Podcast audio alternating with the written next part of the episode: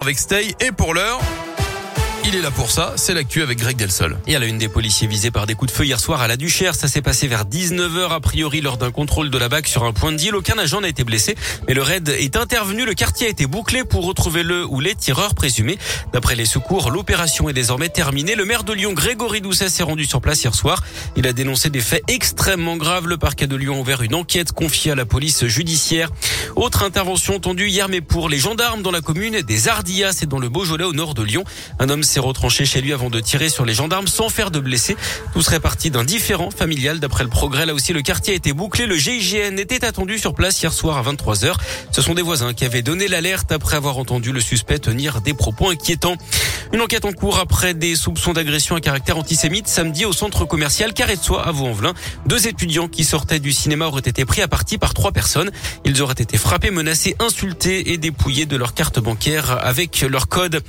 Quelle suite au rapport sauvé sur la pédocriminalité au sein de l'Église catholique française? Un collectif d'associations et de victimes a interpellé la conférence des évêques de France avant son assemblée plénière début novembre pour qu'elle reconnaisse la responsabilité de l'Église et donne une suite concrète aux recommandations du rapport ainsi qu'un calendrier. La troisième dose du vaccin Moderna approuvée pour les plus de 18 ans. C'est l'agence européenne du médicament qui a donné son feu vert hier. C'est le deuxième rappel à être autorisé après celui de Pfizer. Mais là aussi, c'est aux autorités françaises d'autoriser ou non ces doses de rappel en dernier recours. C'est un projet unique au monde et c'est à Lyon qu'il est expérimenté. La ligne bleue vise à rendre le métro plus accessible aux personnes autistes pour lesquelles prendre les transports en commun peut s'avérer parfois impossible entre le bruit, la foule et le trop plein d'informations. À l'initiative du collectif d'entrepreneurs lyonnais et traducteurs, la station Broto sur la ligne B a été repensée.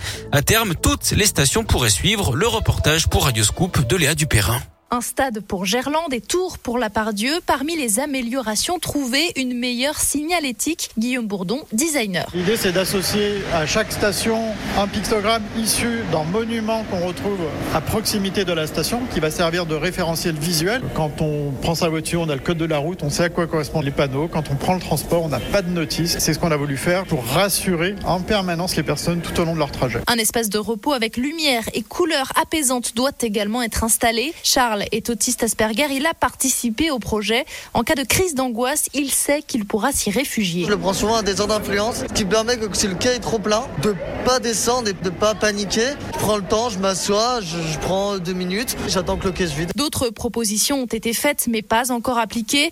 Pourquoi pas un jour se passer de ce bruit particulièrement agressif? L'expérimentation commencera au mois d'avril. Et avec l'objectif d'étendre ce projet aux autres stations de métro à condition que les retours des personnes concernées soient positifs. Plus d'infos hein, sur la ligne bleue à retrouver sur radioscoop.com. Et puis du sport, du foot avec un match. Ce soir, l'équipe de France féminine euh, dispute une rencontre de qualification pour la prochaine Coupe du Monde à 17h au Kazakhstan. La dernière fois que les Françaises avaient joué les Kazakhs, elles avaient gagné 12-0.